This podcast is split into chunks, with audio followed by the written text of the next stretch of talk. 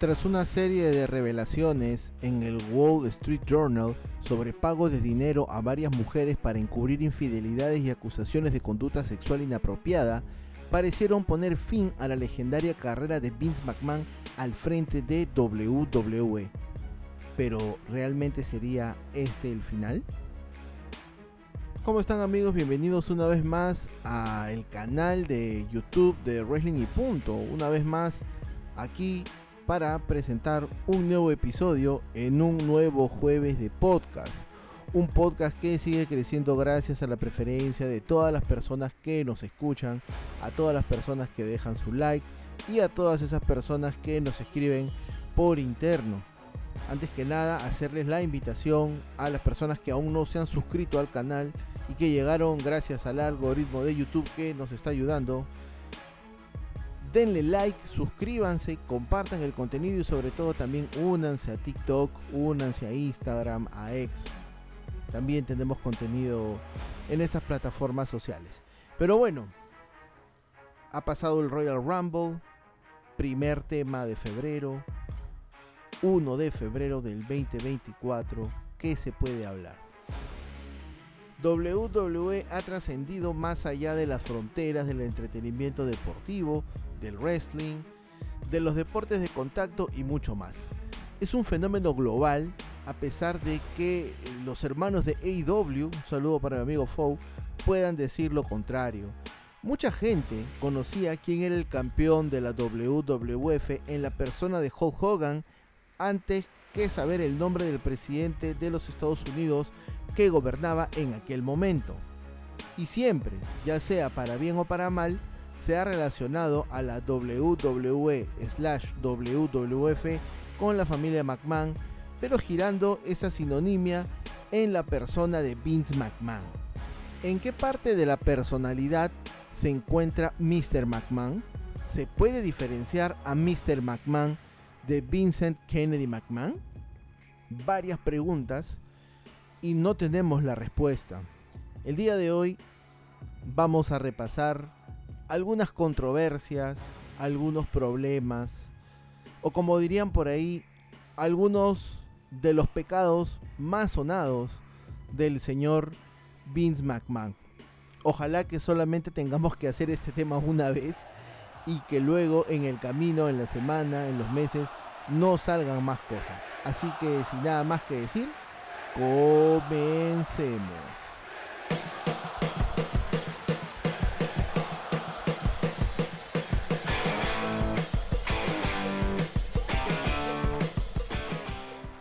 Bueno, ha sido una semana bastante cargada para la WWE y hubiese sido más cargada aún si el señor McMahon hubiese estado a cargo de la compañía. Vince McMahon, como ya todos sabemos y es de conocimiento público, ha sido pasado al costadito de Chris Benoit llamándose Error 404. ¿Por qué? Por todas las cosas que han salido. Cosas completamente negativas, condenables, pero no han sido las únicas perlas, no han sido los únicos pecados que el señor McMahon ha cometido. Estoy convencido que el primer pecado de Vince McMahon fue la destrucción de los territorios. Durante la década de los 50 y 60, la industria del pro wrestling tuvo más de 30 organizaciones de lucha libre repartidas en los Estados Unidos, Japón, Gran Bretaña, México, Canadá y Puerto Rico que formaron parte de la National Wrestling Alliance, la NWA, compañía que fungió como órgano rector de cada promotora y que estableció una junta directiva para la toma de decisiones. Cada promoción contó con su propio campeonato de peso completo, pero al poco tiempo de su inauguración se decidió que todos los cinturones se unificaran en uno solo para coronar a un único luchador en el país que visitara los territorios aliados y pusiera en juego este título. Esa ha sido una explicación bastante escueta de los territorios, pero vamos a profundizar un poquito más. Los territorios se sostenían en base a, digamos, viejas leyes o reglas para su correcto funcionamiento, ambas cosas muy distantes de la visión de Vince McMahon. a pesar de aún no tener el poder suficiente para hacerlo y con la oposición furiosa de su padre apegado a estos acuerdos antiguos de hombres de negocios relacionados a un simple apretón de manos, que es un pacto entre caballeros universal, Vince McMahon quiso convertir a la World Wide Wrestling Federation en un fenómeno que pasara las barreras de Nueva York para convertirse en un producto global. Los promotores establecieron entre ellos un acuerdo verbal de no competir contra ningún aliado y respetar el mercado local de cada uno. Si alguna promoción que no formara parte de la National Wrestling Alliance se metía en un territorio ocupado, los miembros pertenecientes al órgano rector se organizaban para hacer una cartelera con luchadores de mayor renombre y así conseguir que, digamos, los intrusos abandonaran la zona. Igualmente, la junta directiva permitió que otros luchadores aunque no fueran campeones, viajaran a otros estados del país en favor de enriquecer los shows de todas las partes de Norteamérica y así atraer más público a las arenas. Bueno, y si de organizaciones se, tratasen, bueno, hay un montón, pero estaría de más pues mencionarlas. Siempre existía una visión muy positiva hacia la figura de Vincent J. McMahon como promotor, pero su hijo, es decir, el Vince McMahon que todos conocemos, se encontraba más que convencido que la WWF podía liderar ese cambio. Inicialmente la National Wrestling Alliance no lo consideró como una amenaza y vieron a la coexistencia como una alternativa. Sin embargo, con una mayor motivación y organizado de manera correcta, Vince McMahon invadió cada territorio uno por uno con una táctica empresarial agresiva y con el tiempo desarmó a los viejos promotores locales, es decir, le quitó a sus estrellas. La alianza estaba en una guerra por la supremacía y habían demorado en dar una respuesta. Ya por la demora no estaban en la capacidad de responder utilizando algunas prácticas. En el año 2001, cuando Vince McMahon fue entrevistado por la revista Playboy, se le preguntó si había recibido amenazas por su visión eh, con este sistema territorial. Vince respondería lo siguiente, muchas veces, por teléfono y en persona. Hay una persona que todavía trabaja para nosotros, la cual es Jim Ross, que estaba en una convención en Memphis en aquel entonces. El 90% de los principales promotores volaron a Memphis para dicho evento. Entonces, un día Jim Ross estaba en el baño y escuchó que dos personas entraron y empezaron a charlar. ¿Cómo vamos a detener a este chico? refiriéndose a mí. Y ojo, esta es una historia que es verídica y confirmada por el mismo Jim Ross y sucedió a mediados de los 80. La reacción inmediata de Jim Ross fue tratar de continuar con bueno, sus necesidades sin llamar la atención, pero la situación cogió mayor seriedad y Jim Ross no sabía qué hacer. Jim Ross en uno de sus libros comenta lo siguiente, ellos comenzaron a hablar de Vince y escuché una voz que decía, podría ser que maten a ese hijo de perra por 700 dólares. ¿Por qué no hacemos eso? Entonces comencé a elevar mis pies del piso del baño porque no quería que nadie viera que había alguien más ahí. En 1983, Vincent Kennedy McMahon le compró la empresa a su padre y de entre todas las condiciones que le puso, le dio una en particular. Seguir con el acuerdo de palabra entre los promotores y no competir contra ellos. Aunque la respuesta fue positiva en los primeros años, una vez que el padre falleció, Vince McMahon rompió el trato. Y como ya lo he mencionado, el plan de Vince era expandirse más allá y vender los productos y vender a la WWF eh, de manera eh, global en los Estados Unidos, digámoslo así, en un inicio. Pero no solamente era eso, también hay que sumarle el robo de los mejores talentos a estos promotores y bueno, sin un talento fuerte en los territorios, los territorios cada vez se iban debilitando. Vince tenía siempre cada vez una ambición mayor y esa idea terminaría en lo que todos conocemos con los términos que acuñó Vince McMahon en la lucha libre. Es decir, eh, wrestling, llamarlo sports entertainment y lógicamente a los luchadores llamarlos superestrellas. Pero ¿cuál fue, digamos, esa, esa luz que Vince tenía que ver en el, al final del camino para ver si todo resultaba? Era pues el éxito del primer WrestleMania, que fue en su momento conocido como el Super Bowl del wrestling. Esta nueva fórmula que Vince llamaría entretenimiento deportivo fue un resonante éxito financiero en lo que corresponde a la primera edición de WrestleMania. Por varios años luego del evento, WWF logró grandes éxitos financieros bajo el liderato de Vince y su creación eh, de héroe americano en la persona de Hulk Hogan, el cual contaba con ese carisma necesario para impulsar a la WWF a otro nivel. Tras romper la promesa de su padre, sobre el no competir con la National Wrestling Alliance y traicionar el acuerdo de respeto de mercado entre promociones de lucha libre, Vince McMahon implementó Monday Night Raw, un programa semanal con historias que se desarrollaban a lo largo de lo que durase el show. Además permitió que las superestrellas como Hulk Hogan, Ultimate Warrior, Randy Savage y André Gigante aparecieran en películas y promocionaran de esta manera a la WWF. Este modelo de expansión de WWF provocó que los formatos de VHS que se vendían en aquel momento de la National Wrestling Alliance disminuyeran en sus ventas. Varios promotores de la NWA trataron de competir para hacer shows en conjuntos bajo el nombre de Pro Wrestling USA, pero los ratings televisivos y la expansión de la compañía de Vince le hicieron que fracasaran. No pudieron hacer el dinero suficiente para poder seguir en pie y con todo el dinero que ganó Vince McMahon construiría las torres titánicas, que en algún momento fueron las oficinas centrales de la WWF. La Georgia Championship Wrestling quebró, Vince la compró para expandir más la popularidad de su producto, pero Jim Crockett contrató a varios luchadores de las promociones de la National Wrestling Alliance para disimular este bajón, pero los altos sueldos y la poca generación de recursos ocasionaron que a finales de los 80 e inicio de los 90 también desaparecieran.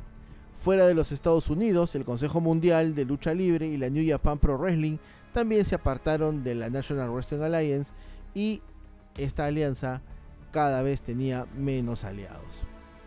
Y de esa manera, Vince McMahon mató a los territorios. No sé si recuerdan esa promo de Paul Heyman antes de la serie de los sobrevivientes del año 2001. El 98% de lo que dijo Heyman fueron cosas muy ciertas. Como la frase, tu padre fue alrededor de este país estrechando la mano de cada promotor y le juró que nunca iba a competir contra ellos. Pero cuando él murió, tú competiste y aplastaste a la competencia sin misericordia, le robaste sus ideas y te hiciste billonario a costa de ellos. Y es la verdad. Ese primer pecado de la destrucción de los territorios tiene un nombre y un apellido y es Vince McMahon. Luego tendríamos el ya sonado caso de los esteroides, creo yo que es el segundo pecado, el escándalo más grande de los 90 en el negocio y sobre todo para Vince McMahon. En 1994 la Corte de Distrito de los Estados Unidos demandó a Vince McMahon por sospecha de proveer sustancias ilegales, en este caso esteroides, a sus trabajadores más importantes. La historia comienza mucho antes, en el año de 1991, cuando un ex médico de WWF fue arrestado por posesión ilegal de esteroides y anabólicos. Este doctor era el doctor George eh, Sahorian. En el juicio declararía que esta práctica la realizaba hace varios años, metiendo a Vince McMahon en la discusión. La acusación directa hizo que el FBI comenzara a investigar a Vince y a la WWF, siendo oficialmente acusado bajo los cargos ya antes mencionados. En julio de 1994 empezó este juicio. Le acusaron a Vince de seis cargos distintos, pero tres fueron eliminados antes del juicio. La fiscalía presentaría a varios luchadores como sus testigos. Bueno, hay varios, varios. Entre ellos, por ejemplo, eh, el señor eh, Warlord, no Warlow de AEW, el señor Warlow, eh, Terry Sopinski, admitió que comenzó a tomar esteroides en 1986. Dijo que inyectó esteroides a otros luchadores entre el 87 y el 92 mientras estaba en la WWF y que tiraban las agujas por los inodoros. El Dr. Sahorian era conocido por distribuir esteroides y que Dave Hebner le dijo que podía conseguir esteroides y pastillas del médico. Él nunca compró esteroides a Sahorian porque sus precios eran demasiado altos y tampoco Vince McMahon le obligó ni le dijo que usara los esteroides. Tully Blanchard declaró que tomó esteroides antes de ir a la WWF. Dijo que tuvo una reunión con Vince McMahon estando todavía él bajo contrato de la NWA. En esta reunión se discutía la política de pruebas de drogas y eh, McMahon le dijo que la cocaína no era aceptable, pero que los esteroides y otras cosas estaban bien. Ahora, otro de los mencionados aquí fue Rick Root. Rick Root eh, dijo que luchó para la WWF entre el 87 y el 90 y que Sahorian era conocido por suministrar esteroides, pastillas para dormir, antibióticos, entre otras medicinas. Root luego contó la historia de que dejó de tomar esteroides porque estaba tratando de formar una familia con su esposa y los esteroides tienden a reducir el nivel de testosterona y que Vince McMahon le comentó en una grabación de televisión que no lo veía bien, que estaba muy contento con sus luchas, con sus promos, pero no con su apariencia. Hasta el momento, ninguno de estos testigos decía que Vince lo había obligado. El único apoyo, digamos, de la tesis eh, fiscal fue este luchador conocido como Nails, luchador que había sido despedido de la empresa por agredir a Vince. Este era el siguiente en declarar. En su testimonio dijo que fue testigo de la conversación en 1988 entre Vince McMahon y Rick Root porque estaban en Wisconsin para un tryout para las grabaciones de WWF. Testificó que en enero de 1992 se uniría a la compañía de Vince, pero de una manera parcial. Vince McMahon le dijo que necesitaba ser, y abro aquí comillas, lo más grande posible. A lo cual Nails respondería, le dije que no tomaría esteroides para conseguir el trabajo. A lo que Vince, según Nails, le contestó, a veces la vida no es justa, haz lo que tengas que hacer. Jerry McDavid, ya hemos hablado de este señor a quien Vince McMahon le debe mucho mucho dinero, muchas gracias también debe estar eternamente agradecido porque sin este señor Vince McMahon se hubiese ido a la cana hace bastante tiempo. Es la cabeza de los abogados eh, de Vince y realizó una profunda investigación para saber cuál era el lado más débil. Y el abogado hizo su trabajo. Al abogado no le preocupaba en lo más mínimo lo que Nails podía decir en el tribunal. Laura Brevetti, eh, parte del equipo de defensa de Vince, hizo una pregunta, o bueno, digamos dos, para, eh, para Nails. Le preguntó, ¿no es un hecho que tienes animosidad personal contra Vince McMahon? Y Nails dijo, no. La abogada realizó una segunda pregunta y le dijo, bueno, entonces te voy a hacer esta siguiente pregunta. ¿Odias a Vince McMahon? a lo que Nails dijo que sí. Se presentarían pues dos testigos más, este, Hulk Hogan, Ultimate Warrior y también se tomó a Big John Studd una testificación telefónica. Bueno, ninguno de los ya antes mencionados declaró de que Vince McMahon había eh, suministrado lo que son los esteroides.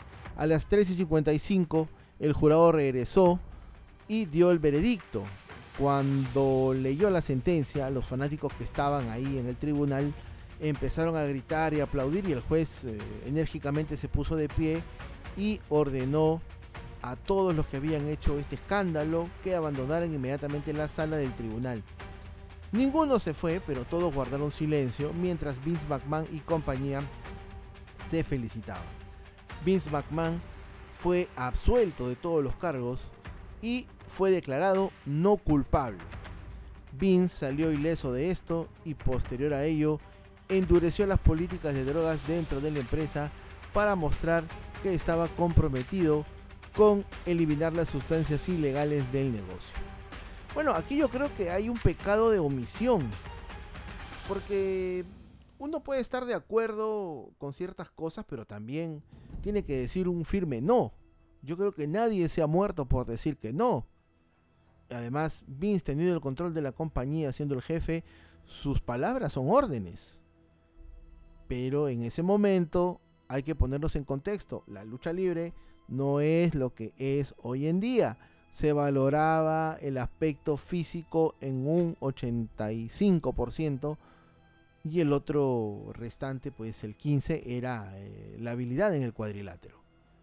Pero más nos importaba presentar en el negocio hombres grandes, hombres de cuerpo bien trabajados, y era la tendencia siempre.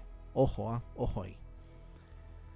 Bueno, vamos a repasar otro pecado más del señor McMahon. Y creo que este es el más triste de todos los que han ocurrido. Triste porque nos dejó o dejó a un padre, dejó a hijos huérfanos, perdón, dejó una viuda, mucho dolor, mucho resentimiento. Y estamos hablando de la muerte de Owen Hart. El 23 de mayo de 1999, durante el evento Over the Edge, Owen Hart, quien estaba interpretando al personaje del Blue Blazer, tenía previsto realizar una entrada descendiendo desde lo alto del techo del Kemper Arena en Kansas City, en Missouri, con la ayuda de un arnés y una cuerda.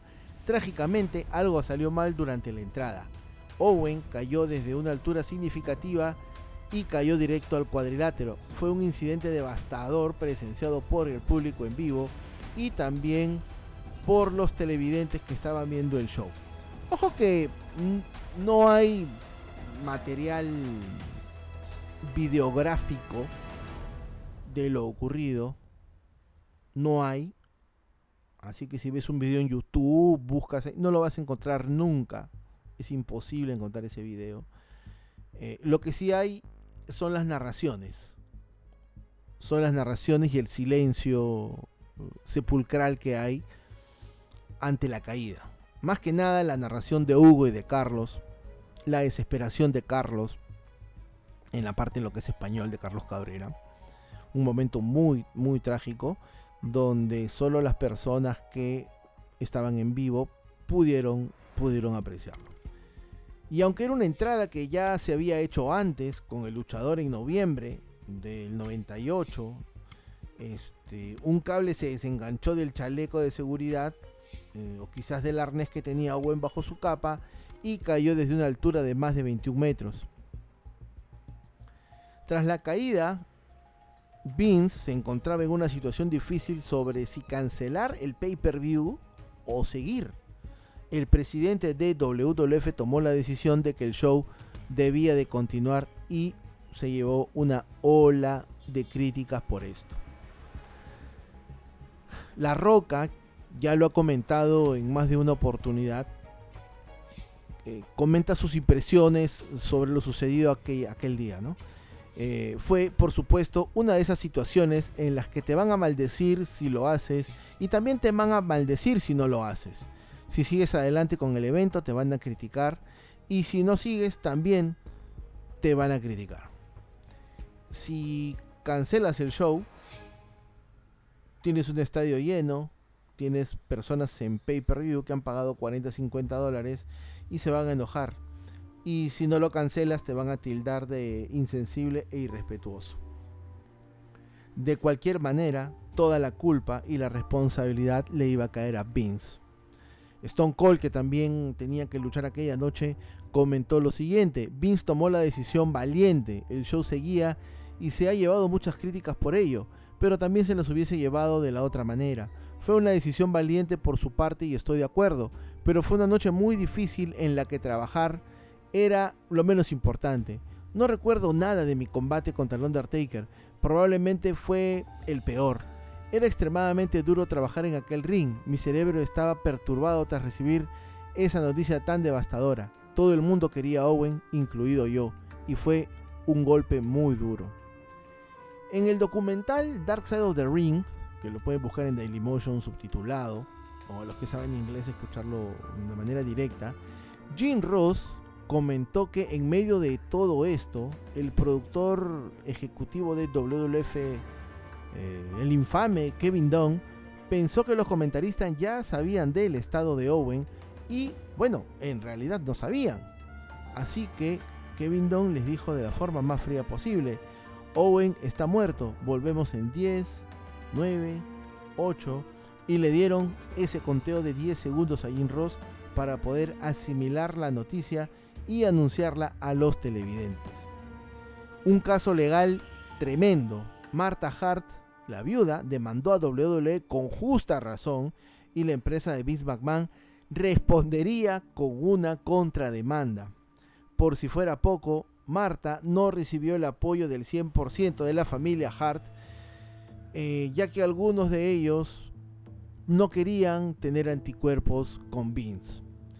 Tres semanas después de este triste suceso, Marta demandó a WWF por causar la muerte de su esposo con un... Eh, ¿Cómo, cómo lo podemos decir? Con una secuencia mal planificada, alegando además que el sistema de arnés estaba defectuoso. Un año y medio más tarde, WWF acordó pagarles 18 millones de dólares a los demandantes y estos también recibieron otra cifra por parte de los fabricantes del sistema de arnés. Marta ha dado muy pocas entrevistas a lo largo de su vida para poder tocar este tema, pero dijo algo muy importante en el podcast de Chris. De entre todos los comentarios que pudo dar con respecto a este juicio, eh, comentaría lo siguiente. Vince hizo una contrademanda por incumplir el contrato de Owen Hart. Fue la cosa más loca porque esto lo tienen en una cláusula en sus contratos, de que solo se les podía demandar en el estado de Connecticut. Pero yo no los estaba demandando por algo del contrato, era algo totalmente diferente, era por homicidio culposo. Pero a través de este proceso de la demanda intentaron todo y cualquier cosa para enturbiar las aguas e intimidarme, así que arrojaron todo lo que tenían sobre mí. Imagínense, ¿no? Una demanda, pierdes a tu esposo, dejas a los hijos sin, sin, sin un padre y encima Vince les le da este vuelto. Tremendo Vince. Bueno, y prosigue, ¿no? Este. Marta. Él estaba muy preocupado refiriéndose a Vince, como diciendo, oh, Dios mío, hay tanta negligencia aquí que los daños punitivos van a subir hasta el techo, así que mejor demando yo. Y fue realmente difícil porque tuve que contratar abogados en Connecticut a la par para poder tener mi otra demanda en Kansas City. Fue horrible. Porque el resto de la familia Hart también estaba trabajando en contra mía. Vince los manipuló en mi contra. Usó todas sus tácticas para hacerme daño. Quería acelerar el proceso legal. Pero la WWE no ganó. Mi abogado me dijo que pusiera una cantidad sobre la mesa y la rechazaron. Pero el interés comenzó a acumularse. La noticia se esparcía y eso alentó a WWE a acelerar el proceso. Mi abogado me dijo que todo esto se reducía a dinero, pero que nadie iba a ir a la cárcel. Con el dinero recibido, dije que iba a crear mi propia justicia y creé la Owen Hart Foundation. Bueno, bueno. La plata, el dinero a veces hace cambiar a las personas. Si nosotros por 10 soles, por 30 soles, nos peleamos, Imagínense aquí por cuántos millones. La vida no tiene un precio. La vida no se puede medir en millones de dólares, en millones de soles. Lo que hizo Vince estuvo mal. Lo que hizo Vince estuvo muy mal. No por el tema de, de el dinero que tenía que desembolsar. Yo creo que se sintió golpeado en el ego pensando de que él solamente tenía manos para pegar, pero no contó con que Marta le iba a pegar más duro. Y tuvieron que arreglar fuera pues de la corte y 18 millones de dólares tuvo que desembolsar la compañía de Vince por este problema. Yo creo que Vince aquí debió apechugar, debió apechar. No lo hizo. Bueno, otro de los pecados de Vince McMahon Quizás este puede ser la avaricia, podríamos llamarlo así. Después de celebrarse en el 2014 varios shows no televisados, WWE anunciaba una asociación estratégica de 10 años con el Ministerio de Deportes de Arabia Saudita. WWE hizo este anuncio en el 2018 y en el 2019 anunció que la Autoridad General para el Entretenimiento de Arabia Saudita iba a acoger varios eventos de gran escala en este país cada año. El primer evento fue el The Greatest Royal Rumble. WWE y Vince McMahon han enfrentado críticas sobre este convenio, siendo Arabia Saudita un lugar en donde las mujeres casi no tienen derecho, y sobre todo por el asesinato de un periodista saudí. WWE recibió críticas por realizar también eventos sin sus luchadoras. WWE promueve tanto la evolución, la igualdad y demás, y bueno, en Arabia no podían competir. No podían competir desde el 2014 hasta el 2019 debido a la limitación de los derechos de las mujeres en aquel país.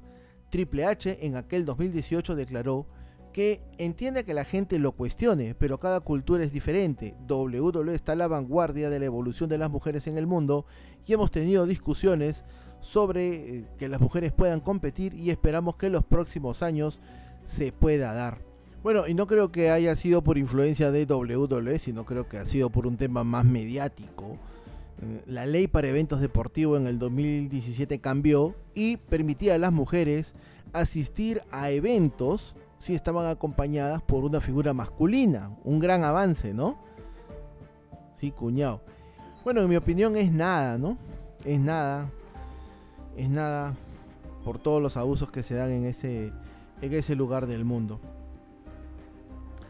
Pero bueno, recordemos que durante el Greatest Royal Rumble, WWE transmitió un video promocional que incluía a las luchadoras y la Autoridad General del Deporte de Arabia Saudita emitió luego una disculpa, una disculpa pública perdón, por haber presentado este material indecente que se había transmitido en el evento. Durante el segundo evento Crown Jewel en el 2018, René Young brindó comentarios en dicho show y repetiría su papel en Super Showdown en el año 2019. Horas antes del Super Showdown del 2019, eh, WWE quería agregar una lucha de mujeres en la que Alexa Bliss se enfrentaría a Natalia. Las dos mujeres fueron para el viaje larguísimo desde Estados Unidos hasta Arabia Saudita, pero el gobierno finalmente rechazó el combate el 30 de octubre del 2019, WWE anunció que la lucha entre Natalia y Lacey Evans había sido aprobada para el evento Crown Jewel del 2019, lo que convierte en esta lucha la primera lucha femenina en la historia de Arabia Saudita. En el evento, Lacey Evans no llevaba su clásico atuendo, estaba pues cubierta completamente, pero la lucha se dio la lucha se dio y por qué estaban cubiertas hasta el cuello donde solamente se le veían las manos. Bueno, debido a la política de vestimenta conservadora del país para las mujeres. Y lógicamente cayeron comentarios positivos y negativos, duros, suaves, con respecto a, más que la lucha creo yo, al trato que se hizo con, con Arabia. Ahora, esta no sería la desencadenante. La desencadenante sería un hecho lamentable también. Un mes antes de la edición del 2018 de Crown Jewel, eh, WWE recibió críticas negativas por parte de la prensa debido al asesinato de un periodista a manos de agentes sauditas. Esto llevó a que WWE enfrentara muchas solicitudes en redes sociales para cancelar el evento y destacados políticos demócratas y republicanos también se unieron al pedido. El senador demócrata Bob Menéndez instó al gobierno estadounidense a presionar a la WWE para que cancelara el evento, mientras que el republicano eh, Lindsey Graham pidió a WWE que reconsiderara su acuerdo comercial con el reino saudita. WWE continuó promocionando el evento, pero borró todas las referencias a Arabia Saudita como ubicación del evento. El 25 de octubre, WWE confirmó que el evento se llevaría a cabo según lo planeado, citando obligaciones contractuales con la Autoridad General de Deportes de Arabia Saudita hablando con Sky Sports sobre seguir adelante con el evento a pesar del asesinato del periodista Stephanie McMahon, habló de una decisión increíblemente difícil dado ese acto atroz, pero dijo que al final fue estrictamente una decisión comercial. Decisiones como la canción de Rubén Blades, otra vez Vince McMahon en el centro de la polémica, ¿Qué puede pasar por la cabeza de una persona para poder continuar con algo, ¿no? Pero bueno, yo mismo me respondo, si, si una persona murió en el ring, bueno, que suene frío, este periodista no murió en las oficinas de WWE ni nada, ¿no? Es una pérdida lamentable para sus familiares, para el mundo, de la forma que se dio, pero creo yo que Vince aplicó lo mismo que aplicó en Over. Si me van a criticar, me lo echo en la espalda y si no, también me lo he hecho. McMahon en toda su expresión. Y bueno, ya para terminar, lo que todo el mundo ya sabe, lo que todo el mundo comenta, lo que todos los youtubers, creadores de contenido este, y demás han inundado las redes el caso de Janelle Grant. Vince McMahon, una vez más en el ojo de la tormenta. Vince McMahon, una vez más, con acusaciones de grueso calibre. En algún momento, Vince ya había tenido problemas de acusaciones de conducta sexual por una ex árbitro de WWF, pero vamos a remontarnos a lo que es el año 2022. Vince renunciaba como director general de WWE en medio de una investigación sobre acusaciones eh, graves. Mm, ¿De acuerdo? Acusaciones muy graves. ¿Cuáles eran estas acusaciones? Bueno, haber pagado con dinero de la compañía el silencio de varias mujeres con respecto a algunos comportamientos indebidos del señor McMahon. Ahora, WWE se vendió a Endeavor. Endeavor tiene TKO, que es la fusión entre UFC y WWE. Pero Vince, gracias al señor eh, Ari Emanuel, tenía un puesto en la directiva. Tenía acciones, tenía todo, tenía el poder.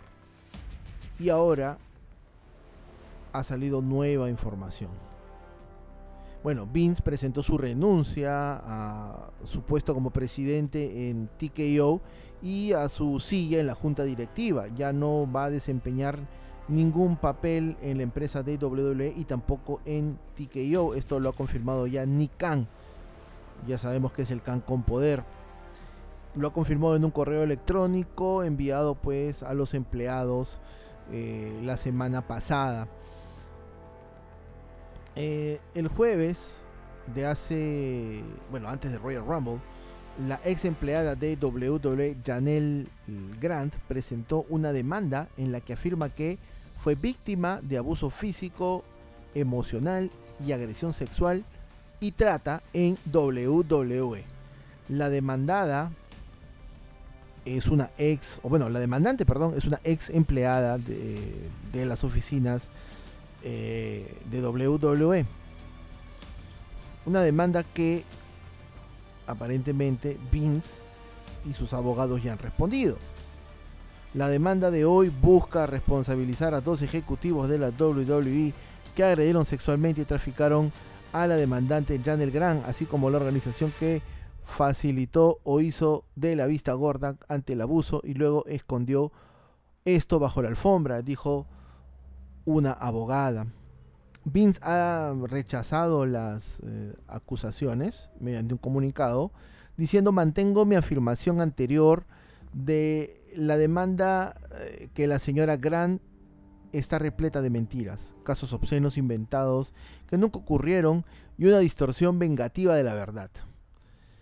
Sin embargo, por respeto al universo de WWE y el extraordinario negocio de TKO y sus miembros de la junta directiva y accionistas, y todos los empleados y superestrellas que ayudaron a hacer la WWE el líder global que es hoy, he decidido renunciar a mi presidencia ejecutiva y a la junta directiva de TKO con efecto inmediato.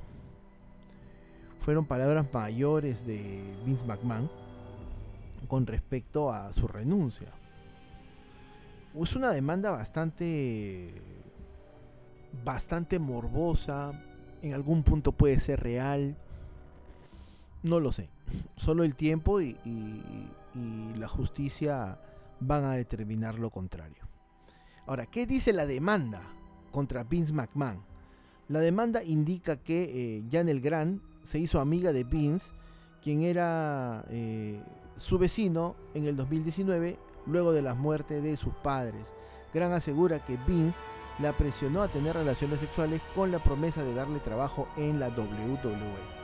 Cuando Vince presionó a la señorita Grant a una relación física a cambio de una promesa de trabajo, ella se sintió atrapada en una situación imposible, sucumbir ante los pedidos sexuales de McMahon o afrontar la ruina, indica la demanda. Al ingresar a trabajar a WWE como asistente en el departamento legal, los abusos aumentaron e incluyeron tráfico sexual, que es lo que indica la demanda. En marzo del 2020, Vince McMahon compartió fotos y videos explícitos de Grant entre empleados, ejecutivos y luchadores de WWE. Según la demanda, McMahon la presionó para tener relaciones con John Laurinaitis, un alto ejecutivo del área de manejo de talento, donde fue transferida posteriormente. La demanda incluye capturas de pantalla de los mensajes explícitos de Vince McMahon a Janel Grant y en uno de ellos el ex director ejecutivo de WWE le dice que es su único dueño y controla con quién quiere que tenga relaciones. En julio del 2021, eh, Grant fue instruida para poder generar contenido explícito para un luchador que intentaba firmar una renovación de contrato. Según las fuentes del Wall Street Journal, fue el gran ausente de la batalla real, Brock Lesnar. Luego de que Brock aparentemente firmara esta renovación, Vince le indicó en un mensaje de texto a Grant que debía pues tener relaciones con Brock porque era parte del trato.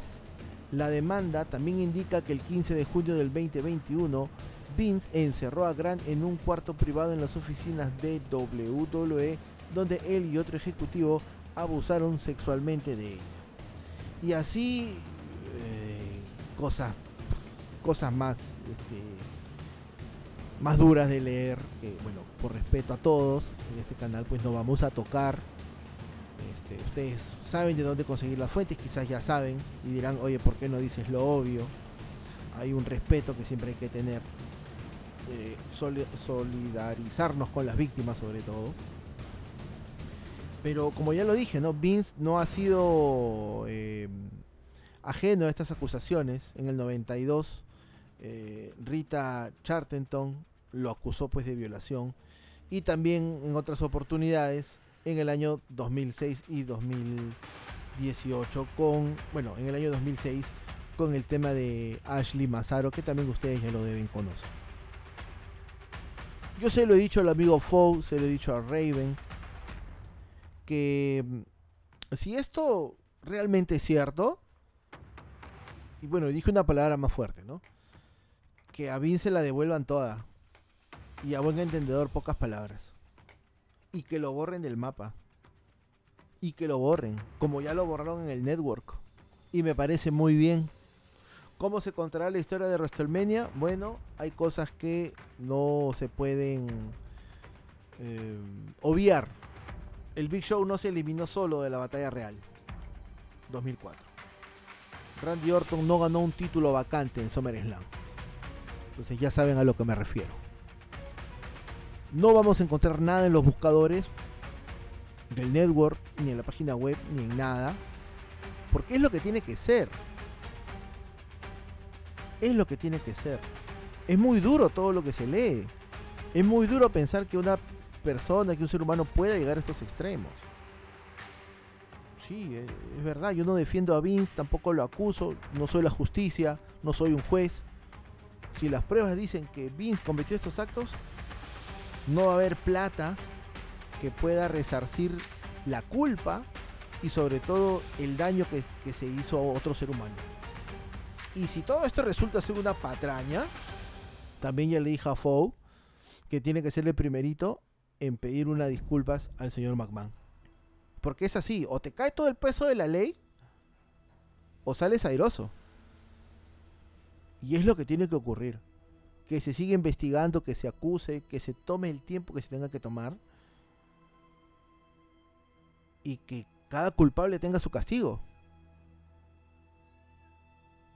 Es lo que tiene que ser. Ahora, WWE tampoco es una empresa nueva, no van a perder el negocio con Netflix ni a los auspiciadores por Vince. No, pues nadie es más grande que el negocio, el mismo Vince lo ha dicho. Nadie es más grande que el negocio, ni el propio Vince McMahon. Y ojalá que todo esto se aclare y ojalá, como lo dije al inicio de este episodio, sea la última vez que tengamos que hablar de los pecados de Vince McMahon. Por ahí que han habido pecados veniales, si es que lo queremos decir, pecados chiquititos que no los hemos tocado. Creo que hemos tocado los más duros, los pecados mortales, como dirían en, la parroquia. Creo que los, los veniales no, no vienen al caso. Pero ojalá que todo se descubra y, y, que todo el peso de la ley caiga sobre los que tengan que caer.